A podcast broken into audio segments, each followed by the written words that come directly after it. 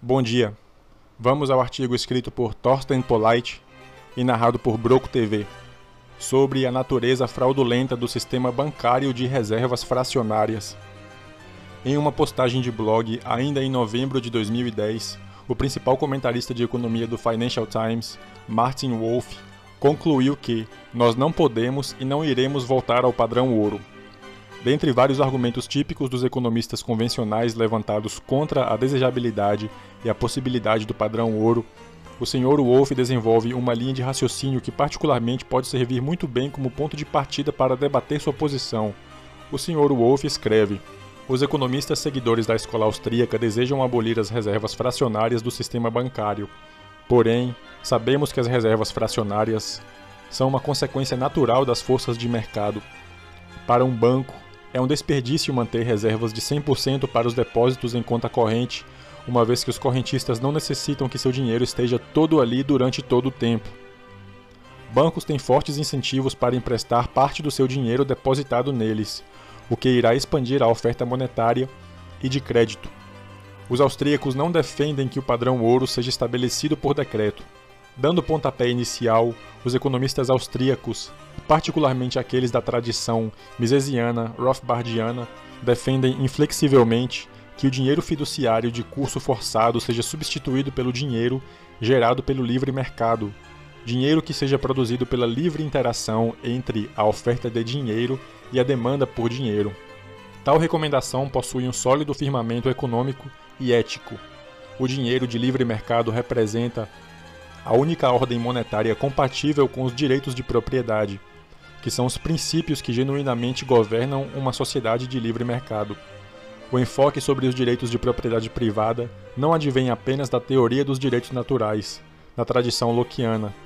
Ele pode ser justificado, em última instância, baseando-se no irrefutável e autoevidente axioma da ação humana, como comprovou Hans Hermann Hoppe.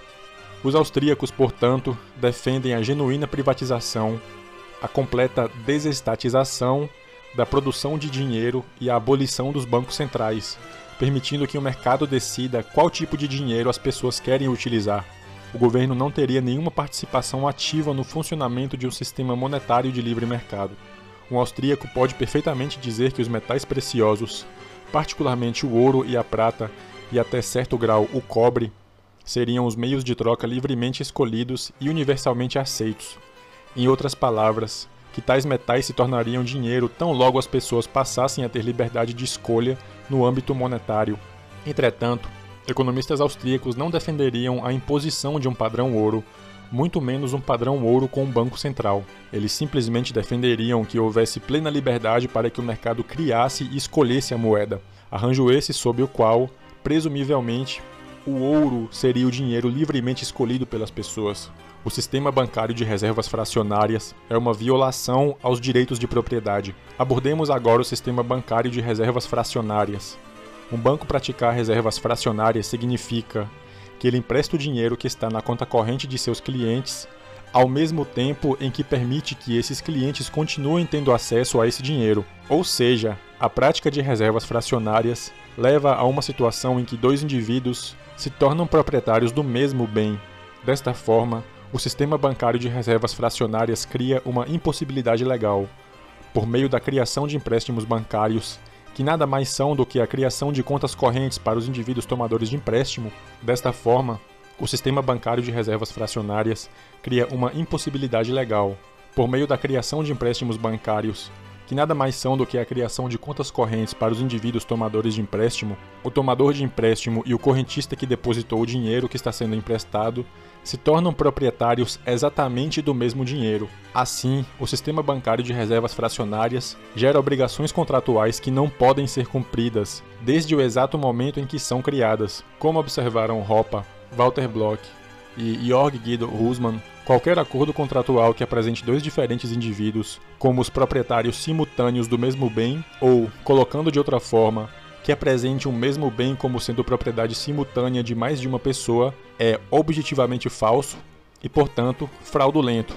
Um acordo feito com um banco que pratica reservas fracionárias não é menos fraudulento ou impossível de ser cumprido do que aquele que envolva a venda de elefantes voadores ou de círculos quadrados. A verdade é que um banco praticar reservas fracionárias equivale a uma violação da lei dos direitos de propriedade. Sendo assim, o argumento de que a prática de reservas fracionárias representa uma sensata economia de dinheiro, um argumento feito por Martin Wolf contra o padrão ouro, não se sustenta, Argumentar em favor do sistema bancário de reservas fracionárias seria, na realidade, equivalente a dizer que é legítimo ou correto ou mesmo lícito o senhor X fazer o que quiser com a propriedade do senhor Y sem o consentimento do senhor Y. E é nesse ponto que chegamos ao argumento favorito dos defensores das reservas fracionárias. E se o banco e o correntista acordarem voluntariamente entre si que o dinheiro depositado pelo correntista pode também ser utilizado para empréstimos? Essa criação de meios fiduciários não poderia ser tratada como ilegítima, certo? Afinal, foi tudo voluntariamente acordado. Ainda assim, esse acordo voluntário seria uma violação da lei dos direitos de propriedade. O banco e o correntista certamente se beneficiam ou esperam se beneficiar desse arranjo.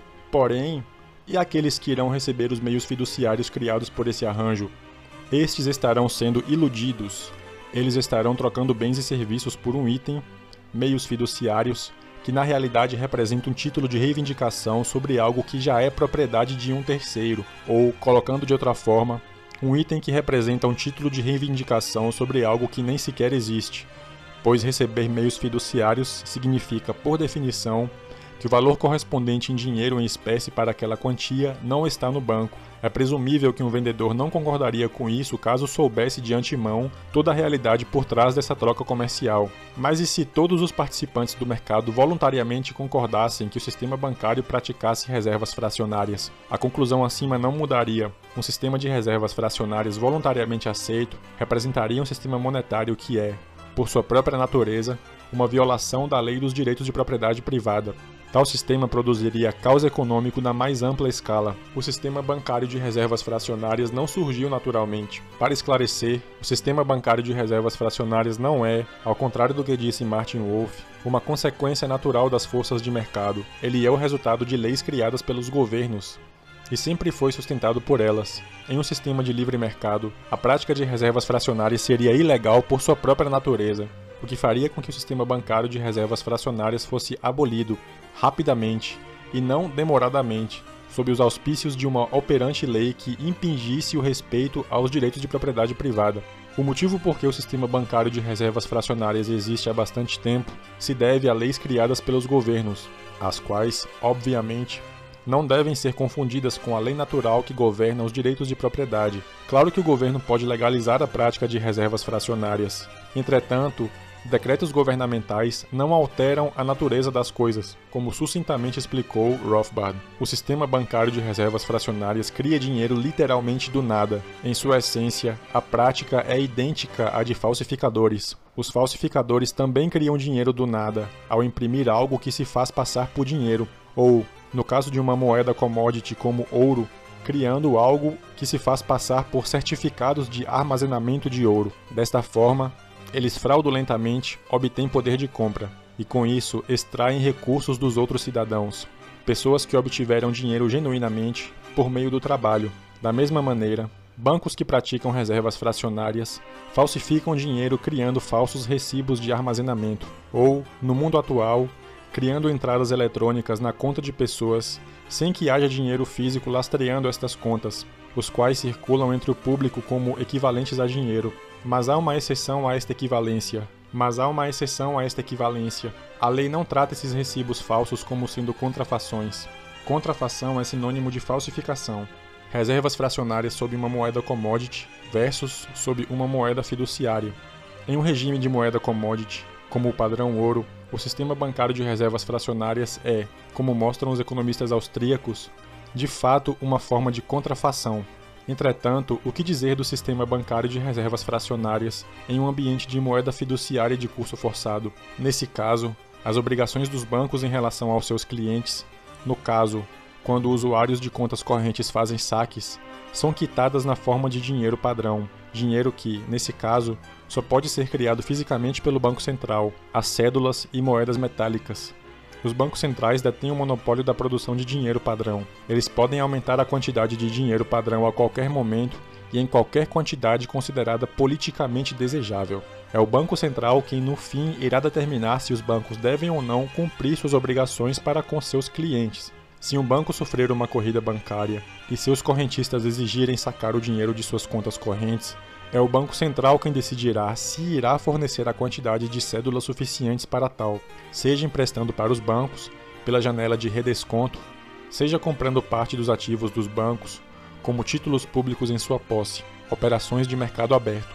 O ponto essencial, entretanto, é mostrar que os bancos que praticam reservas fracionárias em um regime de moeda fiduciária criam obrigações contratuais que não podem ser cumpridas desde o exato momento em que são criadas. Rothbard observa que, não importa o que a sociedade considere como sendo dinheiro padrão, se ouro, tabaco ou pedaços de papel criados pelo governo, o método de criação de dinheiro pelos bancos, em múltiplos da quantidade original de dinheiro padrão, permanece o mesmo. A incômoda verdade sobre o sistema bancário de reservas fracionárias. Os economistas austríacos, e Ludwig von Mises em particular, mostraram que a prática de reservas fracionárias, com uma moeda commodity, irá necessariamente gerar problemas econômicos em grande escala. Isso porque os bancos irão praticar a criação de meios fiduciários, isto é, irão criar dinheiro, recibos de armazenamento na época de Mises, para ser emprestado, mas um dinheiro que não possui nenhuma commodity lastreando-o. Isto é, não há uma poupança real por trás dessa criação de crédito. A criação de meios fiduciários é inflacionária e provoca desequilíbrios econômicos e excesso de endividamento do setor privado e principalmente do governo. É também a causa essencial dos ciclos econômicos. E os ciclos econômicos, por sua vez, abrem as portas para doses cada vez maiores de intervenções governamentais, regulamentações, estatizações, controle de preços, etc., que ao longo do tempo corroem e até mesmo destroem os princípios essenciais sobre os quais se fundamenta uma sociedade de livre mercado. Essa conclusão não é em nada alterada quando os bancos praticam reservas fracionárias com moeda fiduciária de curso forçado. O papel moeda fiduciário, ou, para ser mais exato, sua produção pelo governo, já é em si uma violação dos princípios do livre mercado. E os bancos praticarem reservas fracionárias significa potencializar as consequências econômicas da moeda fiduciária. Em nome de uma cooperação social próspera e pacífica, deve-se chegar a uma conclusão exatamente oposta daquela do Sr. Wolff. Nós podemos e iremos retornar a um sistema monetário sólido, e o padrão ouro é, em particular, uma forma plenamente aceitável do ponto de vista econômico e ético, se e quando ele for livremente escolhido pelas pessoas.